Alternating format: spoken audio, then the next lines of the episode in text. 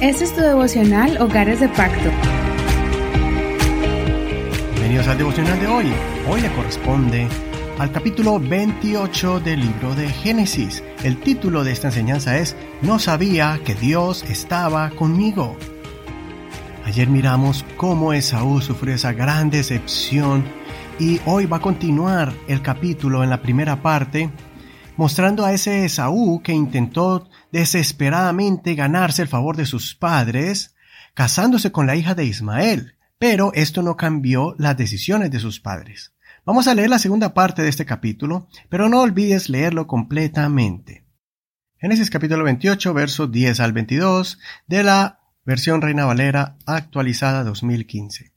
Jacob partió de Beerseba y se fue hacia Arán, y llegó a cierto lugar y pasó allí la noche porque el sol ya se había puesto. Tomó una de las piedras de aquel lugar, la puso como cabecera y se acostó en aquel lugar.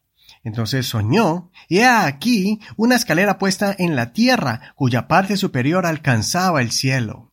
He aquí que los ángeles de Dios subían y descendían por ella. Y he aquí que el Señor estaba en lo alto de ella, y dijo, yo soy el Señor, el Dios de tu padre Abraham y el Dios de Isaac. La tierra en que estás acostado te la daré a ti y a tu descendencia. Tus descendientes serán como el polvo de la tierra. Te extenderás al occidente, al oriente, al norte y al sur, y en ti y en tu descendencia serán benditas todas las familias de la tierra. He aquí que yo estoy contigo, yo te guardaré por donde quiera que vayas, y te haré volver a esta tierra no te abandonaré hasta que haya hecho lo que he dicho. Jacob despertó de su sueño y dijo, Ciertamente el Señor está presente en este lugar y yo no lo sabía.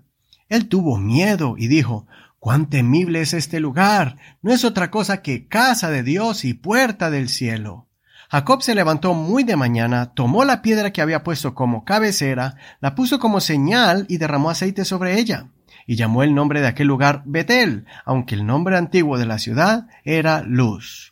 Jacob también hizo un voto diciendo, si Dios está conmigo y me guarda en este viaje que realizo, si me da pan para comer y vestido para vestir, y yo vuelvo en paz a la casa de mi padre, el Señor será mi Dios.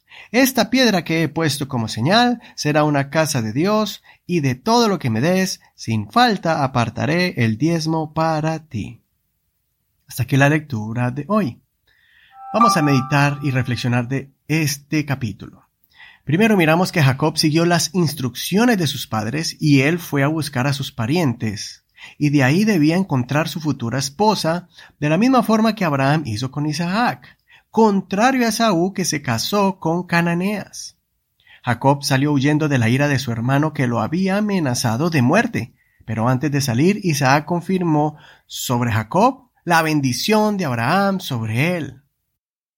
Jacob se fue con solo un bastón y quizá algunas provisiones para el camino.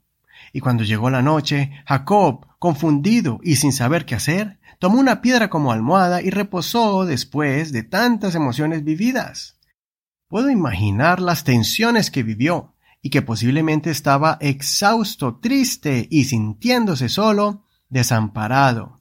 Entonces Dios se le manifestó por medio de una visión. Dios le mostró una escalera que va de la tierra al cielo, en señal de que Dios estaba con él allí. Qué hermosa lección para nosotros. Si nos sentimos como Jacob, cruzando un desierto sin saber a dónde ir o qué hacer, tenemos a Dios Todopoderoso rodeándonos con un ejército de ángeles, proveyéndonos de protección y también dándonos el mensaje que Dios quiere que conozcamos acerca de sus propósitos divinos para con nosotros y nuestras familias. Fue tan impactante esta experiencia celestial que Jacob cambió el nombre de ese lugar, que antes se llamaba Luz, que traducido es almendro, y le puso Betel, que significa casa de Dios. Jacob tuvo un encuentro genuino, personal e íntimo con Dios. En ese momento Jacob dio una gran declaración. Él hizo un pacto con Dios y reconoció que, si Dios le da protección, le suple de sus necesidades básicas y le permite regresar a la casa de sus padres, entonces el Dios de sus padres sería su propio Dios Y no solo eso, sino que seguiría el acto de fe que su padre Abraham hizo, de dar los diezmos de todo. Esto es algo significativo porque Jacob reconoció que la acción de fe de dar el 10% de sus bienes es algo que agrada a Dios, especialmente viniendo de alguien que le gustaba mucho el dinero y hacer negocios. Esto fue un acto de fe porque realmente él no tenía nada, pero que él se comprometía a hacerlo confiando en que el Señor cumpliría su promesa de bendecir a la simiente de Abraham, o sea, a Jacob. Si tú eres un joven o alguien que está yendo a la iglesia o te llamas cristiano solo porque te criaste en una casa cristiana y solo lo haces como una buena costumbre, hoy es el tiempo para que hagas un pacto con Dios directamente, que proclames como Jacob, el Dios de mis padres ahora será mi Dios.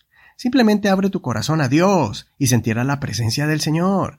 Abre tus ojos espirituales y verás al Señor deseando que te comprometas con Él directamente, entregando tu vida, tu futuro, tus planes y tu porvenir al Señor.